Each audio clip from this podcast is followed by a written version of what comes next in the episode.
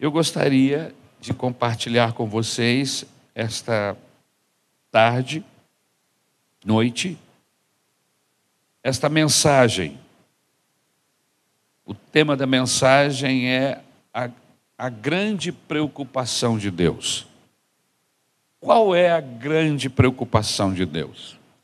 Eu quero pegar o texto para ler, o texto que se encontra em Atos, capítulo de número 10, dos versículos 1 em diante. Nós não vamos ler todos os 48 versículos, mas vamos ler quase perto da metade, ou quem sabe um pouquinho mais, para que os irmãos tenham uma ideia do pano de fundo de tudo aquilo que queremos trabalhar esta noite, em nome de Jesus. Vamos ao texto? Texto da Bíblia Sagrada, Atos dos Apóstolos, capítulo de número 10, a partir do versículo 1. Eu vou ler na nova versão internacional. O texto diz assim: Havia em Cesareia um homem chamado Cornélio, centurião do regimento conhecido como italiano. Ele e toda a sua família eram religiosos e tementes a Deus. Dava muitas esmolas ao povo e orava continuamente a Deus.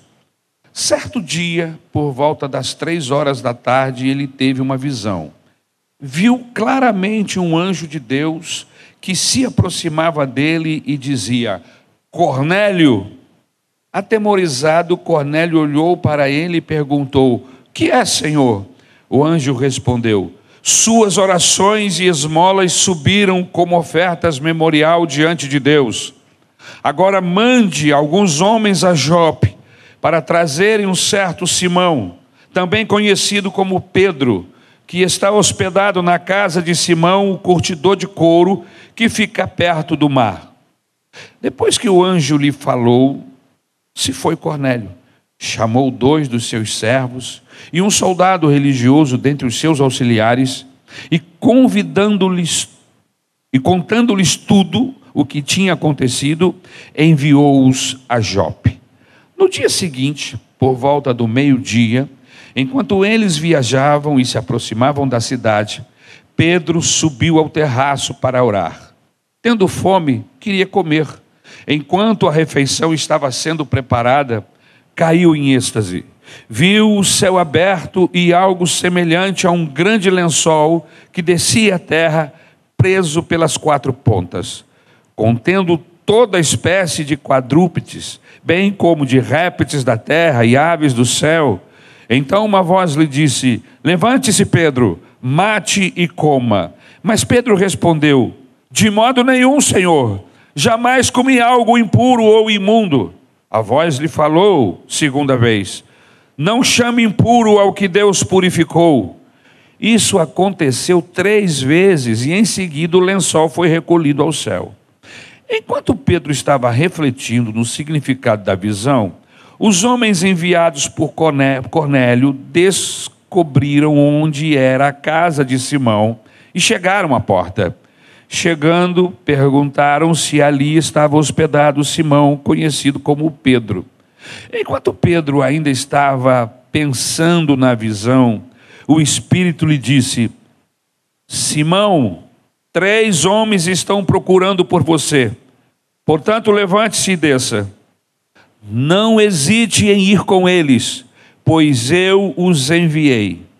Pedro desceu e disse aos homens: Eu sou quem vocês estão procurando. Por que motivo vieram? Os homens responderam: Viemos da parte do centurião Cornélio. Ele é um homem justo e temente temente a Deus, respeitado por todo o povo judeu. Um santo anjo lhe disse que o chamasse à sua casa para que ele ouça o que você tem para dizer. Pedro os convidou a entrar e os hospedou. No dia seguinte, Pedro partiu com eles e alguns dos irmãos de Jope o acompanharam. No outro dia chegaram a Cesareia. Cornélio os esperava com seus parentes e amigos mais íntimos que tinha convidado. Obrigado, Senhor, pela tua palavra. E eu rogo que mais uma vez tu honres a tua palavra em nosso meio e que o teu santo nome seja glorificado através de tudo que falarmos. Usa esta mensagem para constranger, comover, abençoar a todo aquele que a ouvir, Senhor. É o que eu te peço, em nome de Jesus, e que a tua graça, a unção do teu Espírito esteja sobre nós para pregar e sobre a tua igreja para entender tudo aquilo que falarmos. É o que pedimos, agora e para sempre. Amém. A grande preocupação de Deus qual seria a grande preocupação de Deus? Deixe-me começar este raciocínio dizendo algumas coisas para você. Para a maioria de nós, a vida é monótona, previsível. Vez por outra é que acontecem fatos extraordinários. Como de repente alguém chegar aqui na igreja, uma das nossas irmãs, e dizer: Olha, eu estou grávida. Então aquela monotonia será quebrada por essa notícia. Ou alguém vai nos informar em algum momento que uma pessoa querida, nosso parente ou nosso querido irmão ou irmã, tenha falecido.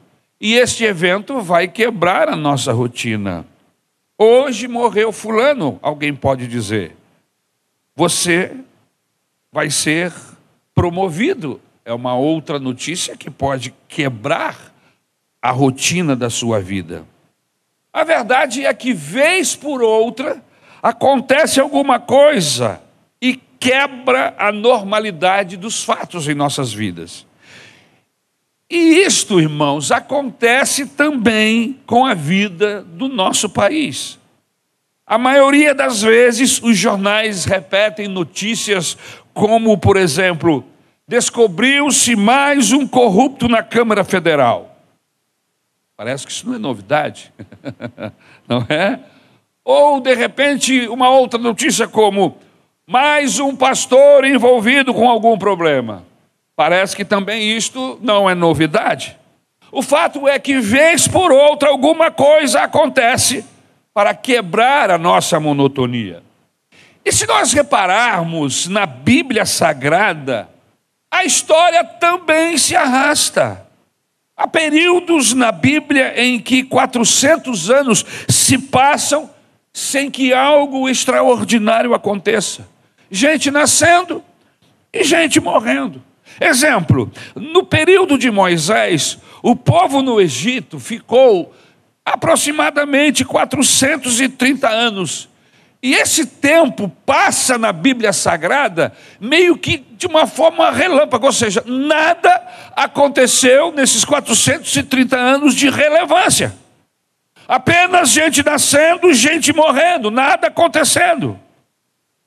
Deixe-me extrair da Bíblia alguns fatos marcantes que realmente fizeram a história mudar. Por exemplo, a chamada de Abraão. A chamada de Abraão é um fato notório, um fato muito importante. Deus decidiu que ele queria fazer uma nação, ele queria uma nação para si, um grupo de pessoas que o adorassem e que tivesse ele como Senhor e Rei. E ele escolheu Abraão para começar essa nação. Escolheu este homem e disse a ele: Olha, Abraão, eu vou começar com você. Você será pai de milhares de pessoas. Eu vou levantar um povo enorme de você. E começa a história de Israel. Começa com Abraão. É um fato importante. A saída de Israel do Egito um êxodo de milhões de pessoas, também é um fato marcante. Eles foram levados para lá por causa de uma fome. Uma família de aproximadamente 76, 78 pessoas entraram no Egito. 430 anos depois, esse povo já não é mais uma família, são milhares de milhares, quase 3 milhões de pessoas. Muita gente. Irmãos, um êxodo de quase 3 milhões de pessoas caminhando pelo deserto na direção à terra prometida. Isso é um um fato marcante, não é verdade?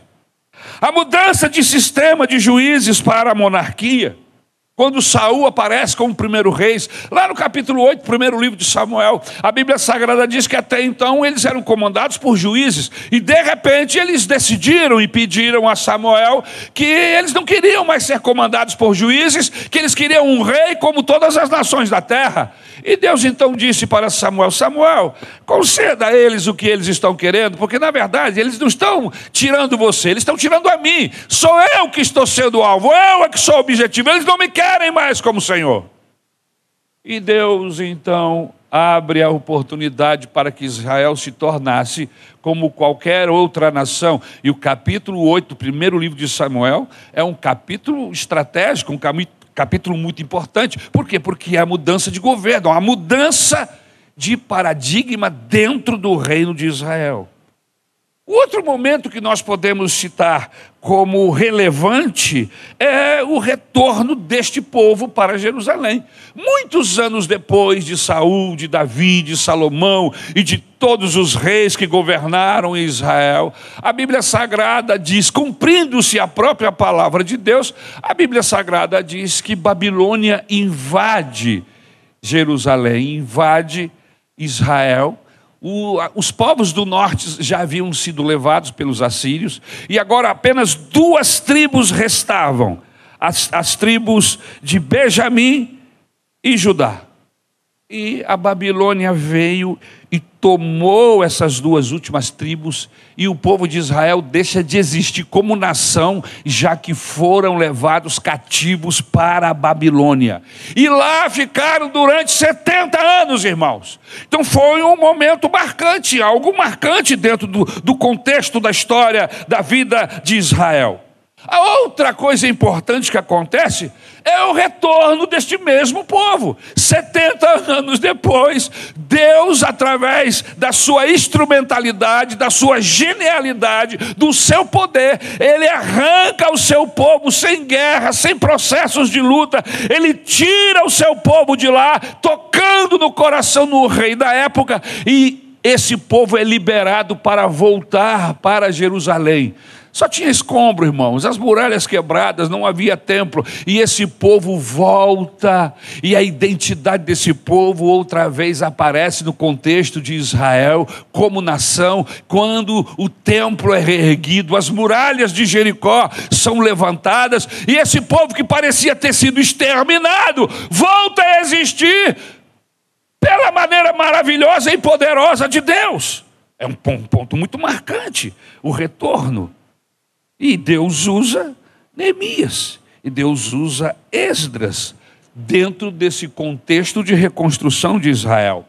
O Salmo de número 126, ele retrata um pouco desse momento marcante de Israel. O Salmo diz assim: quando o Senhor restaurou, restaurou a sorte de Sião, ficamos como quem sonha. Então a nossa boca se encheu de riso e a nossa língua de júbilo. Então entre as nações se dizia: grandes coisas o Senhor tem feito por eles. De fato, grandes coisas o Senhor fez por nós, por isso estamos alegres. Restaura, Senhor, a nossa sorte, como as torrentes do Neguebe. Os que com lágrimas semeiam, com júbilo ceifarão. Quem vai andando e chorando enquanto semeia, voltará com júbilo trazendo os seus feixes. Dentro do Antigo Testamento, esse é um texto poderoso que retrata momentos importantes dentro do Antigo Testamento, mas acaba aí? Não. No Novo Testamento, os momentos importantes dentro desta nação continuam acontecendo. Qual é o próximo, pastor? O nascimento do Senhor Jesus. De repente, no momento em que Deus havia decidido, sem preparar circunstâncias próprias, a Bíblia diz que o Espírito Santo se apropria de uma moça chamada Maria e gera no seu útero uma semente divina, aleluia. O Senhor Jesus Cristo começa a ser gerado, o Senhor Jesus Cristo nasce, o Deus homem nasceu, aleluia. O Filho de Deus surgiu, nasceu entre nós. Um momento marcante quem sabe um dos momentos mais marcantes de toda a história da humanidade. Mas por quê, pastor? Porque a partir deste momento houve solução para a minha vida miserável. A partir deste momento, uma porta do céu se abriu para mim, para você e para todo aquele que crê na pessoa de Jesus Cristo. Nós agora podemos ser salvos pela graça misericordiosa de Jesus quando se entrega na cruz do Calvário por mim e por você. Se Jesus, o nascimento dele foi um fato importante, a sua crucificação também foi um fato importantíssimo dentro desse mesmo contexto. Há pessoas que, por não saberem, por ignorância, acham que Jesus Cristo não tinha que morrer, que foram os judeus que, os mata, que o matou, que foram os romanos que, que permitiram a morte do Senhor Jesus, mas que ele não era para ter morrido.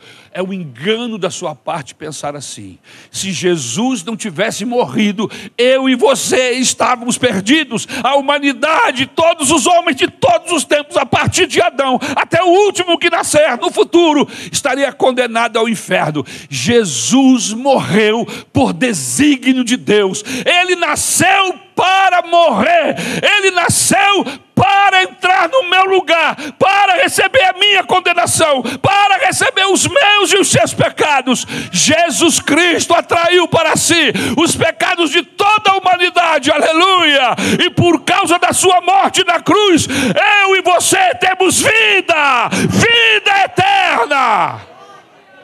Mas não para aí. O outro fato marcante ainda está envolvendo a pessoa de Jesus. É que Deus resolveu ressuscitar Jesus Cristo ao terceiro dia. O Filho de Deus havia morrido há três dias, estava sepultado, seu sepulcro estava lacrado, mas a Bíblia diz que no terceiro dia o Espírito de Deus desceu e veio sobre aquele corpo amortecido e ressuscitou, aleluia. Jesus está vivo, ele ressuscitou. E o livro de Atos diz, no capítulo 1, nos versículos 8 e 9, que num período de 40 dias, Jesus apareceu de muitas formas, de muitas maneiras, convencendo a todos de que ele não era um fantasma, era o Cristo ressuscitado, o Filho do Deus vivo. Que momento importante.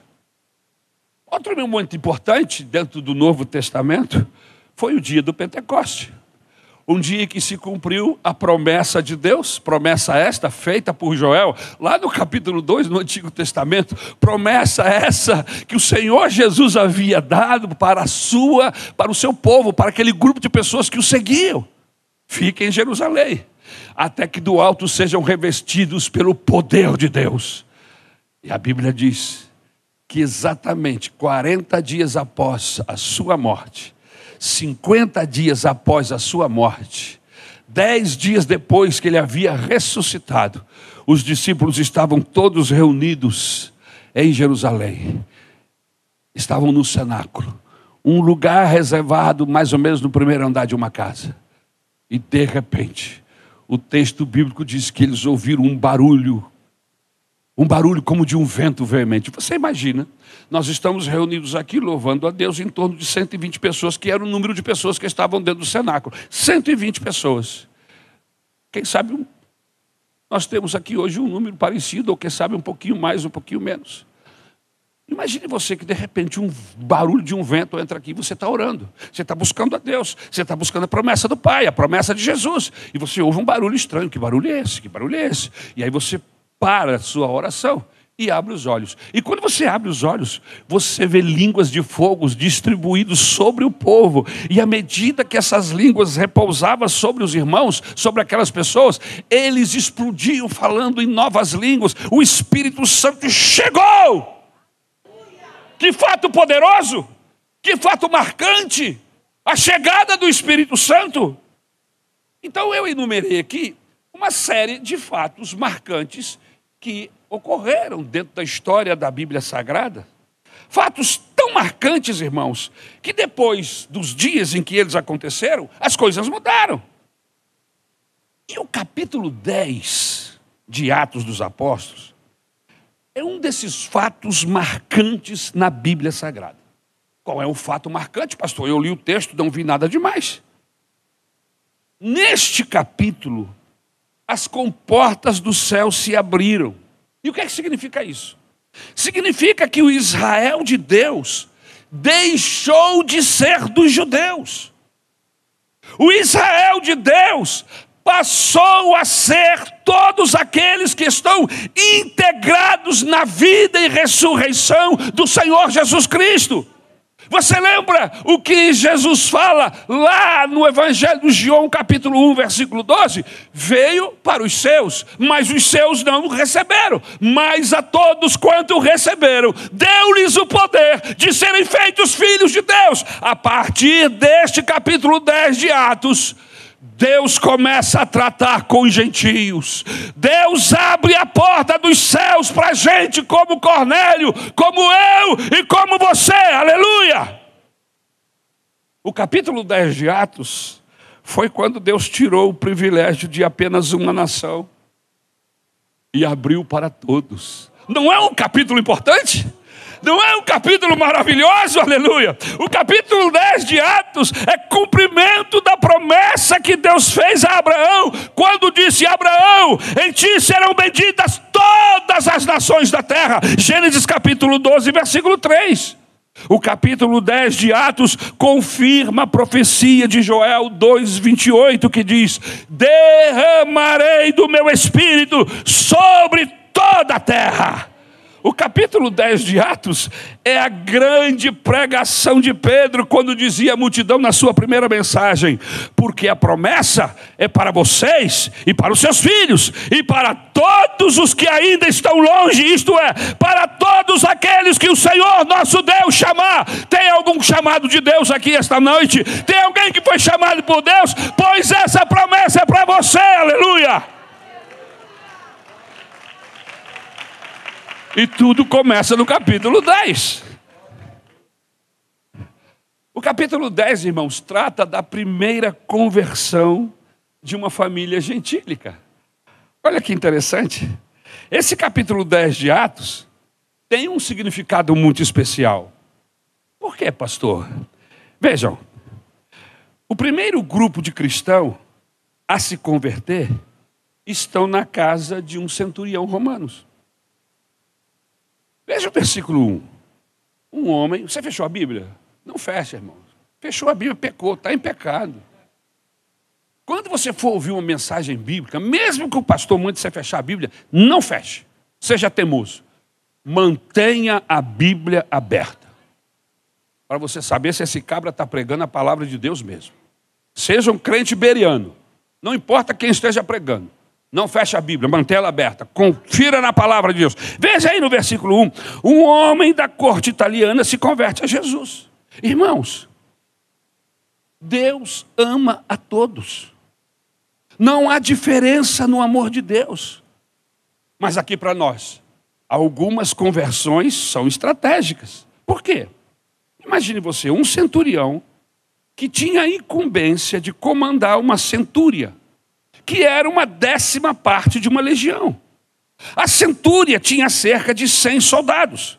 E o centurião era nas, cidades pequenas, entre duas mil e três mil pessoas moradoras, um centurião era uma autoridade respeitada e temida. Mais ou menos como um juiz em nossos dias. E é aí que vem a graça do Senhor. Deus resolve começar a salvar gentio através de um romano. Aleluia. Alguém que tem importância dentro de um grupo de pessoas. Neste texto nós vemos que todos são alvos de Deus. Mas não para aí. As situações interessantes. A segunda situação muito interessante, segunda coisa significativa nesse capítulo, é que quem prega para esse centurião é Pedro. Olha que interessante, irmãos. Deus não escolheu para pregar a Cornélio André, Felipe, mas sim Pedro. Por que Pedro? Pedro, meus queridos irmãos, ele desfruta de uma reputação entre os antigos apóstolos que era diferente dos outros.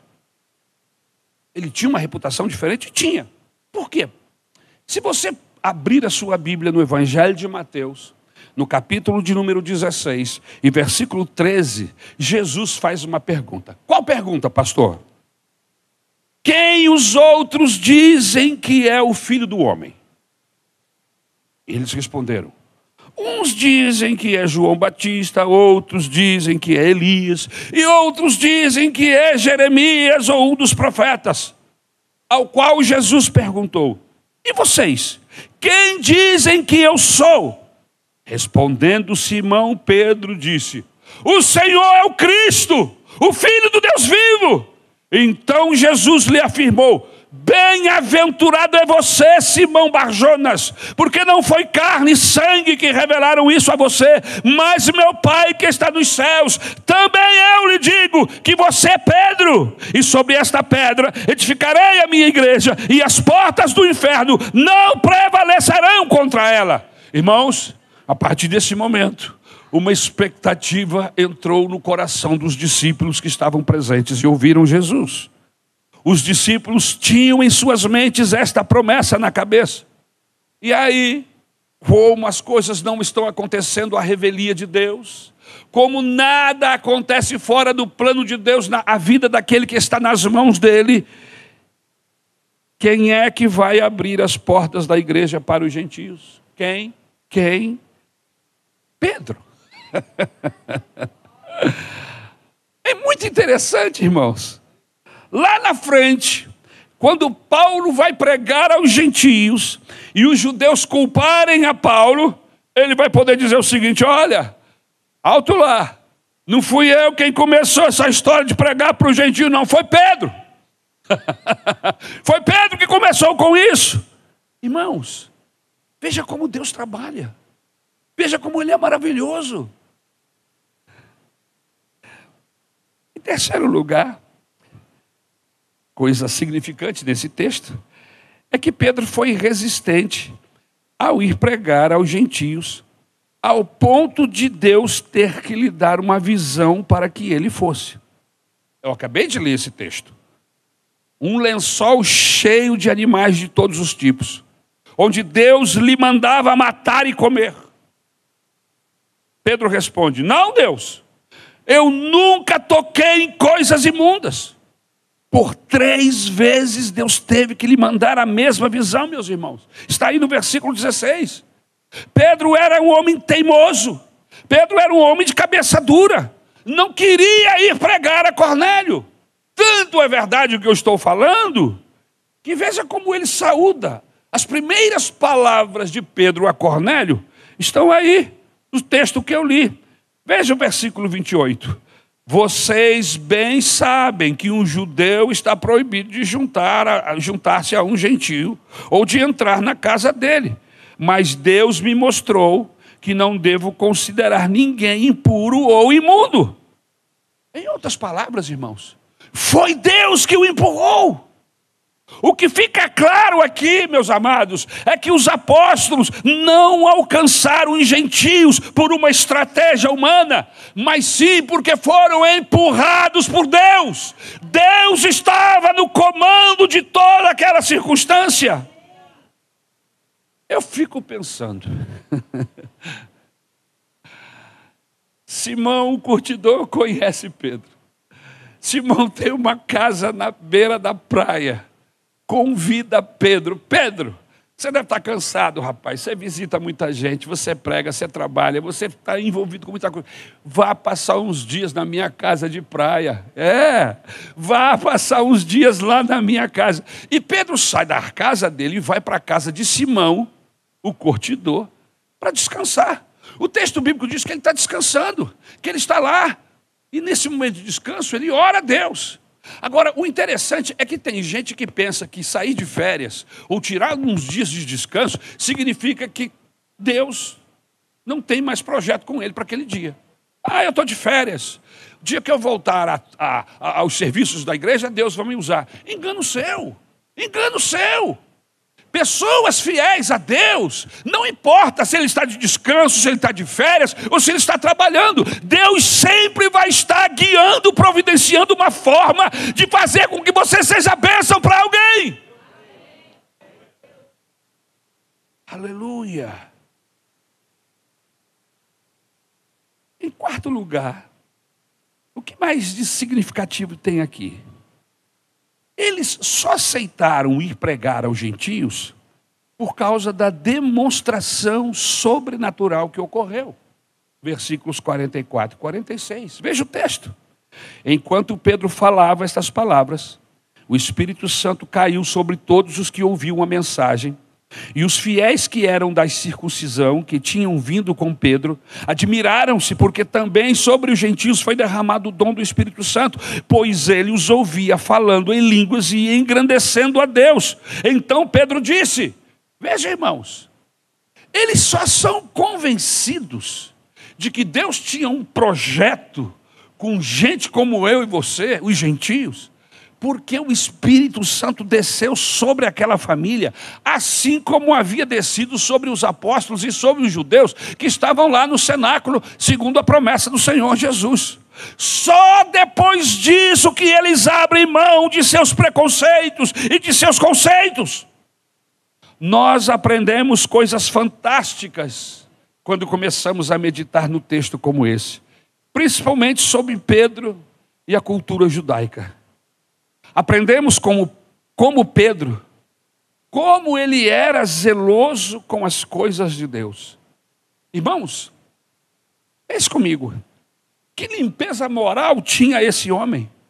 Olha o que ele diz para Deus: Eu nunca comi coisa imunda.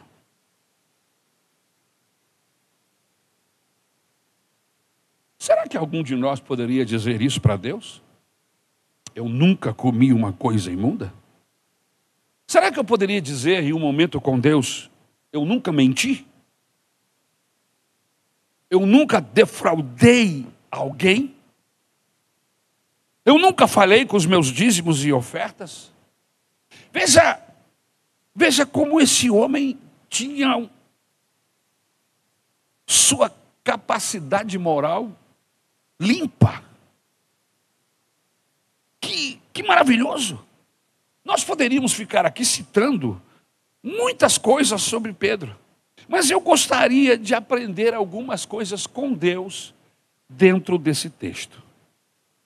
E o que esse texto nos ensina sobre os segredos do coração de Deus? Eu volto ao tema principal desta mensagem. Qual é a grande preocupação de Deus? Primeiro, o texto me faz lembrar que Deus tem apenas uma preocupação. E qual é a preocupação? Deus não se preocupa com sistemas políticos. Deus não se preocupa com guerras. Deus não se preocupa com climas. Mas Deus se preocupa com gente dá uma olhadinha para o lado direito e para o lado esquerdo, que você vai ver o alvo da preocupação de Deus. Deus se preocupa com pessoas. Mas baseado em que o Senhor está falando isso? O texto nos mostra que aquilo que prende a atenção de Deus são pessoas. Gente. No capítulo 10, a grande preocupação de Deus é uma família. Deus está inteiramente interessado em mim, está inteiramente interessado em você. Deus não está preocupado com a cotação do dólar, com a cotação do ouro, nas riquezas, com o avanço da tecnologia, mas os seus olhos estão voltados para a gente como eu e você. É importante que você saiba disso. Só para que você tenha certeza do que eu estou falando, vejam as coisas que acontecem. Como que as engrenagens se encaixam? Como que Deus mobiliza pessoas, mobiliza anjos só para alcançar um homem e sua família? Primeiro, Deus põe Pedro na casa de Simão. Olha que interessante. Por que Deus colocou? Pedro pensava que estava indo de férias. Pedro pensava que estava indo descansar. Mas veja que Deus está trabalhando no processo das férias de Pedro. Tu está pensando que é só um descanso? Eu tenho algo especial para acontecer esses dias. Pedro não sabe de nada, mas Deus está guiando todas as coisas. E ele vai para a casa de Simão só para poder ficar mais perto da casa na, da cidade de onde morava Cornélio. E aí, ele manda um anjo.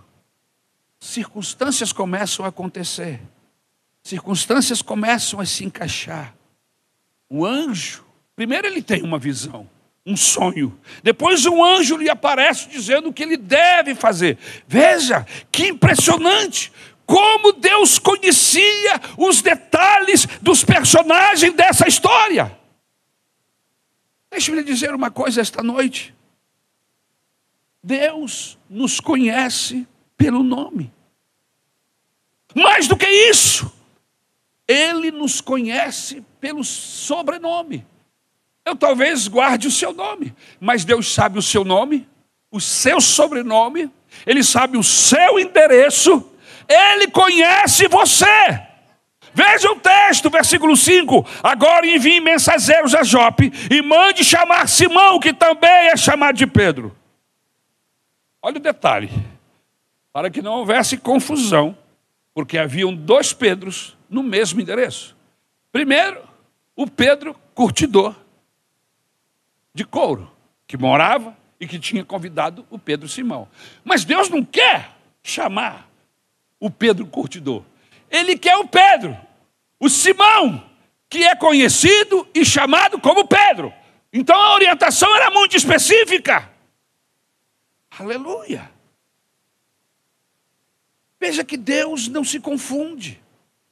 Não confunde você com seu irmão. Quem sabe você entrou aqui esta noite preocupado, no meio de tanta gente, no meio de tantos problemas, porque todo mundo aqui tem um. Será que Deus vai me ouvir? Será que Deus conhece o meu problema, a minha dificuldade? Eu vim aqui esta noite para lhe dizer: Deus conhece você. Ele sabe exatamente aquilo que está atormentando o seu coração. Ele é Deus. Eu jamais poderia saber, conhecer, mas Ele é Deus. Esse grupo que está aqui reunido, o grupo que está reunido em Praça Seca, em Campo Grande, na Tijuca, as igrejas que estão nesse momento adorando a Deus, são centenas, milhares de pessoas no Brasil e no mundo que clamam por socorro. Agora, o fantástico é que ele sabe que tem uma certa irmã chamada Zélia, uma certa pessoa chamada João, um certo Pedro que está aqui hoje, aleluia, que está precisando ser tocado por Ele, e Ele vai tocar esta noite em nome de Jesus. Irmãos, Deus sabe das nossas atividades. Ele sabia a profissão do outro Simão, curtidor de couro. Ele sabe tudo que eu faço. Ele sabe tudo que você faz. Ele sabe as horas que você gasta orando. Deus conhece o nosso endereço. Veja o versículo de número 6. Ele sabe onde você mora. Mas eu moro lá no Baixo Meia. Eu moro em uma comunidade perto do Meia. Irmão, não importa onde você mora. Se você mora no alto ou no Baixo Meia. O que eu quero dizer esta noite é que Deus sabe aonde você mora. Aleluia. Isso não é fantástico? Os homens mais importantes desse país nem sabem que você existe, mas o Deus, o Senhor do universo, aquele que tem todo o poder para gerir e administrar todas as coisas, ele sabe quem é você. Eu acho que isso merece o glória. Eu acho que isso merece um forte aplauso ao Senhor Jesus Cristo. Aleluia! E mais do que isso, ele sabe o que está acontecendo dentro da minha casa. Ele sabe que Pedro é hóspede de Simão, o curtidor. Versículo 6. Deus sabe tudo sobre Cornélio. Olha que interessante. Deus sabe que Cornélio era piedoso. Está aí no versículo 2. E piedoso, queridos, não é o que faz caridade, ao contrário do que muita gente pensa. Piedoso é um adjetivo qualificativo dos pios. Como é que é, pastor? É, a palavra pio é o antônimo da palavra ímpio. Deus sabia que Cornélio não era ímpio, que Cornélio era um pio. Ele sabe que Cornélio é piedoso e não ímpio. Olha que interessante, Deus sabe que Cornélio é temente a Deus e não aos deuses. Veja o artigo A aí no texto. Quando o anjo vai falar a Cornélio, Deus sabe que você tem temor no seu coração, que você teme a Deus. Veja o artigo A. Ou seja, Deus sabia que Cornélio era monoteísta, não era politeísta. Está aí no versículo 2. Outra coisa, Deus sabe que Cornélio não é avarento. Por quê? Porque o texto diz que ele ajudava indiscriminadamente dezenas de pessoas. Ele tinha mão aberta para ajudar carentes e necessitados. Ele não tinha amor às suas propriedades. Ele era um homem liberal. Isso está aí no texto. Outra coisa que Deus sabia a respeito de Cornélio é que Cornélio exercia uma vida espiritual. Está aí no versículo 2. Você deixou passar? Veja, Deus sabia que ele orava de contínuo a Deus.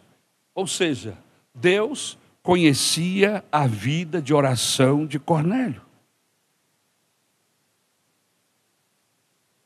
Eu parei para pensar quando estudava esta mensagem e eu fiquei bastante constrangido. Como Deus descreveria sua vida para alguém localizar você? Imagine que alguém está procurando pastor Ari, que alguém está procurando o irmão Francisco, o irmão João, um dos nossos irmãos aqui do MEI. Como é que Deus vai descrevê-lo para que um outro alguém possa encontrá-lo? Eu queria que você pensasse um pouco sobre isso.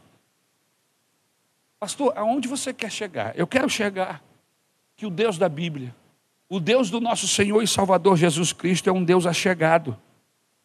É um Deus que gosta de gente. É um Deus que gosta de pessoas. E ele tanto gosta que ele quer saber a respeito de Cornélio. E ele quer que você saiba que ele sabe tudo da sua vida. Ele é um Deus achegado, por isso sabe tanto a respeito de Cornélio e de você também. Quando necessito de alguém que guerreie minhas guerras, eu posso ouvir o que Deus me diz em Isaías capítulo 54, 17: Nenhuma arma forjada contra você prosperará e você condenará toda língua que quiser acusá-la em juízo. Esta é a herança dos servos do Senhor e a sua justiça que procede de mim, diz o Senhor. Quando eu preciso de um amigo, posso ouvir suas palavras, que diz em João capítulo 15, versículo 13: Ninguém tem amor maior do que este, de alguém dar a própria vida pelos seus amigos. Quando estou cansado e sobrecarregado, deprimido, eu posso ouvir suas palavras que diz em João capítulo 11, versículos 28 e 29: Venham a mim, todos vocês que estão cansados e sobrecarregados, e eu os aliviarei. Tomem sobre vocês o meu jugo e aprendam de mim, que sou manso e humilde de coração, e vocês acharão descanso para as suas almas. Deus nos conhece intimamente. Veja o que diz Isaías 41, 10. Não temas, porque eu estou com você. Não fique com medo, porque eu sou o seu Deus. Eu lhe dou forças, sim, eu o ajudo, sim, eu o seguro com a mão direita da minha justiça. Quando você estiver cheio de culpa, com a alma cansada das acusações, lembre-se do que ele disse em Isaías capítulo 1 e 18: Venham, pois, vamos discutir a questão, ainda que os pecados de vocês sejam como a escarlate, eles se tornarão brancos como a neve. Ainda que sejam vermelhos como o carmesim, eles se tornarão brancos como a lã, aleluia. Quando você estiver cansado de suas lutas, lembre-se do que ele disse, Salmo 23: O Senhor é o meu pastor e nada me faltará. Deus se interessa por gente. A grande preocupação de Deus são pessoas. E foi por isso que Deus deixou a Bíblia Sagrada como um manual para nós sabermos o que devemos fazer diante de circunstâncias contrárias. A Bíblia Sagrada é o manual de Deus para pessoas como eu e você, para que possamos dar seguimento às nossas vidas. Veja o que Deus tem para falar para um homem casado. Efésios capítulo 5, versículo 25. Maridos, que cada um de vocês ame a sua esposa, como também Cristo amou a igreja e se entregou por ela. Maridos, amem suas esposas, respeitem suas esposas, tratem-nas com carinho, com dignidade, sejam homens de verdade, não sejam brutos, não sejam cruéis, não as trate como qualquer uma, elas são preciosas para mim, cuide delas, maridos.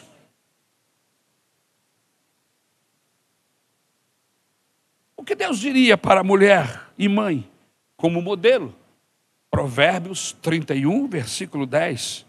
Mulher virtuosa, quem a achará? O seu valor muito excede o de finas joias. Mulher virtuosa, alguém especial, alguém que Deus chamou para um lugar próprio. Você está neste lugar? Você poderia ser chamada, qualificada como uma mulher virtuosa, ou é uma louca sem cabresto, sem orientação, uma mulher que grita, desorientada, que faz da sua casa um inferno. Como é você, mulher? Veja o que a Bíblia fala sobre você como mulher e como mãe.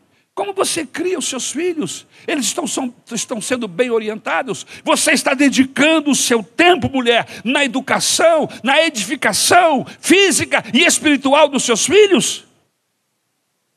E sobre o casamento? O que Deus diria sobre o casamento e o divórcio? Mateus capítulo 19, versículo 3. É lícito ao homem repudiar a sua mulher por qualquer motivo? Malaquias capítulo 2, 14 até o 16. E vocês perguntam: por quê?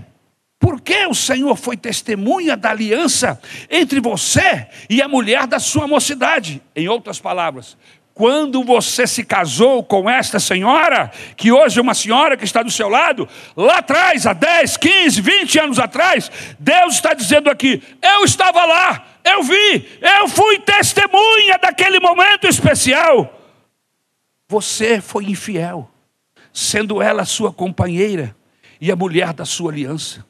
Não fez o Senhor somente um, mesmo que, que, que lhe sobrasse o espírito, mesmo que lhe sobrasse o espírito. E por que somente um? Porque buscava uma descendência piedosa. Portanto, Tenham cuidado para que ninguém seja infiel para com a mulher da sua mocidade, porque o Senhor, o Deus de Israel, diz que odeia o divórcio e também aquele que cobre de violência as suas roupas, diz o Senhor dos Exércitos. Portanto, tenham cuidado e não sejam infiéis. Quem sabe entrou alguém aqui esta noite com um pensamento no divórcio eu até compreendo que uma pessoa queira divorciar-se do seu esposo ou da sua esposa por motivos lícitos, como por exemplo, violência. Não parece, mas existe sim violência doméstica no seio da igreja não deveria existir, mas eu atendo o gabinete, eu sou pastor há mais de 35 anos, e eu viro e mexe, estou atendendo gabinetes de pessoas, mulheres que chegam chorosas, vítimas de maridos, é, é, é, maridos é, é, é, impiedosos, cruéis, violentos, violentos com a esposa, violentos com o filho. E essa pessoa, essa esposa, licitamente quer se divorciar. E eu a compreendo. Embora a gente saiba que Deus odeia o divórcio, a gente entende que existem algumas razões que são importantes, que nós devemos levar em consideração. Mas quando Jesus é questionado sobre este assunto, ele diz o seguinte: Olha, gente, no passado não era assim. Quando Deus instituiu o casamento, ele fala lá no capítulo 19 do Evangelho de Mateus. Quando Deus instituiu o casamento, não era desta forma, não. Ele não colocou duas pessoas para viverem em atritos, mas para viverem em amor, para que um completasse o outro, para que eles pudessem gerar uma família e serem abençoados e abençoadores. Mas infelizmente as coisas às vezes não acontecem conforme o plano de Deus. E veio o momento do divórcio. Qual é o conselho de Jesus? O conselho de Jesus é o seguinte: se houver um coração convertido a mim, se houver um seguidor que creia na minha palavra, no poder que eu tenho para transformar qualquer homem violento, qualquer mulher faladora, faladeira, desequilibrada, se houver uma pessoa que acredite no poder da minha palavra, eu posso transformar esta mulher e este homem em um marido, em uma esposa, e não haverá necessidade de você se divorciar dele, porque você conheceu antes, mas vai conhecer o depois. A manifestação do poder da palavra de Deus no coração de um homem e de uma mulher pode transformá-la de uma maneira poderosa. Aleluia. E o que, o que Deus diz sobre a relação entre patrão e empregado? Colossenses capítulo 3, versículos 22. Servos, obedeçam em tudo a seus senhores, aqui na terra, não servindo apenas quando estão sendo vigiados, visando somente agradar pessoas, mas com sinceridade de coração, temendo ao Senhor. O que Deus diria sobre a questão da ética nos negócios? Salmo de número 15: Senhor, quem habitará no teu tabernáculo? Quem poderá morar no teu santo monte? Aquele que vive com integridade, que pratica a justiça e de coração fala a verdade, aquele que não difama com a sua língua, não faz mal ao próximo, nem lança injúria contra o seu vizinho, aquele que a seus olhos tem por desprezível ao que merece reprovação, mas honra os que temem o Senhor, aquele que jura e cumpre o que prometeu, mesmo com prejuízo próprio, aquele que não empresta o seu dinheiro com usura, nem a aceita suborno contra o inocente. Quem age assim não será jamais abalado. Veja o conselho do Senhor para as nossas vidas. Provérbios 3, versículos 1 e 2. Meu filho, não se esqueça dos meus ensinos, e que o seu coração guarde os meus mandamentos, porque eles aumentarão os seus dias e lhe acrescentarão anos de vida e paz. O que Deus diria sobre decisões que eu tenho que tomar? Qual é a vontade de Deus nesse, nesse negócio que eu estou? Como saber? Veja, Romanos 14. Quem pensa que certos dias são mais importantes, faz isso para o Senhor. Quem come de tudo, faz isso para o Senhor, porque dá graças a Deus. E quem não come de tudo é para o Senhor que não come e dá graças a Deus. Porque nenhum de vós vive para si mesmo, nem morre para si, porque se vivemos é para o Senhor, quer vivamos, se morremos, é para o Senhor que morremos, quer pois vivamos ou morramos, somos do Senhor. Irmãos, Deus está tão interessado em gente, interessado em pessoas, que ele deixou a palavra de Deus para nos orientar, para que pudéssemos tomar decisões pautadas, equilibradas e inteligentes dentro da sua palavra. Deus está interessado em gente. O que Deus diria sobre o sexo? Leia, leia sobre o sexo no livro de Provérbios. O livro de Provérbios vai lhe dar são 31 capítulos. Vai lhe dar orientações fantásticas sobre, sobre esse tema. Sobre educação dos filhos. O que Deus diria? Como, como eu posso criar os meus filhos? Leia o livro de Provérbios, as orientações para os pais, Todas elas estão lá no livro de Provérbios. Ah, pastor, eu gosto de dormir de manhã, de tarde e à noite. Ah, é? Pois Deus tem uma palavra para você também. No livro de Provérbios, vai ter com a formiga, miserável vagabundo. Então Deus tem uma palavra para todas as pessoas, para que elas sejam orientadas. No livro de Atos, capítulo 10, Deus está preocupado com a vida de um homem. Será que Ele está preocupado comigo? Sim. Será que Ele está preocupado com você? Sim. Cada lágrima que, você, que ninguém sabe, Ele sabe e consola você. Cada lamento que você faz lá no chuveiro quando vai tomar o seu banho, e com a porta fechada, você chora para que ninguém saiba, para que ninguém veja. Deus está vendo as suas lágrimas e está recolhendo as suas lágrimas. O bonito, meus irmãos, é que Deus quer conversar conosco. Ele sabe como somos. Ele conhecia Pedro. Pedro era seu servo, um dos seus fiéis servos. E Deus gasta tempo conversando com Pedro convencendo Pedro que o alvo dele, o grande alvo dele, são vidas, são pessoas, gente. Deus quer falar com você, adolescente.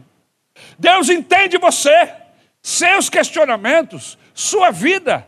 Deus entende você, jovem, seus processos, seus, seus é, pensamentos mais profundos. Deus os conhece e quer ajudar você, meu jovem. Deus conhece os anciãos desta igreja, Ele os escuta, Deus sabe quem você é, sabe das suas dores, dos seus reumatismos, das suas dificuldades. Deus conhece você, ancião, conhece você que está na meia-idade, conhece você, aleluia, que é jovem. O bonito é que Deus conversa conosco, porque Ele sabe como somos, aleluia. Ele visita uma igreja cheia de pecadores, com a sua grande misericórdia. Ele visita o prostíbulo. Eu me lembro quando jovem, levávamos um grupo de jovens para ir pregar lá nos prostíbulos que havia na cidade de Planaltina, em Brasília. E nós chegávamos lá, meia-noite, uma hora da manhã, quando estava fervendo, nós chegávamos com o violão e com a palavra de Deus e começávamos a cantar e começávamos a distribuir folhetos. Daqui a pouco, um número enorme de mulheres e homens estavam ao nosso redor, com os olhos chorando, com o rosto lavado em lágrimas, cantando: Foi na cruz, foi na cruz. Mas como? O que é que o Espírito Santo vai fazer em um prostíbulo? Vai lá para salvar gente, vai lá para trazer pessoas para perto de Deus. O grande alvo de Deus é pessoa, é gente. E eu quero terminar. O negócio da igreja, irmãos, não é cantina. Eu sei que as cantinas existem, elas são próprias das igrejas, eu não estou aqui para fazer crítica, não é isso. Mas Deus não está preocupado com esses processos menores. Se nós tivermos o um entendimento, irmãos, de que a grande preocupação de Deus são pessoas, eu vou ser um professor de ABD diferenciado. Eu vou ser um diácono diferenciado. O pastor vai tocar os processos na igreja de maneira diferente. Quantas vezes ficamos tão preocupados com os processos, com os nossos conceitos, com as nossas regrinhas, e Deus não está nem aí para as nossas regras, Ele está preocupado com gente, com pessoas. Esse é o grande alvo de Deus, e foi para isso que Ele lhe trouxe aqui.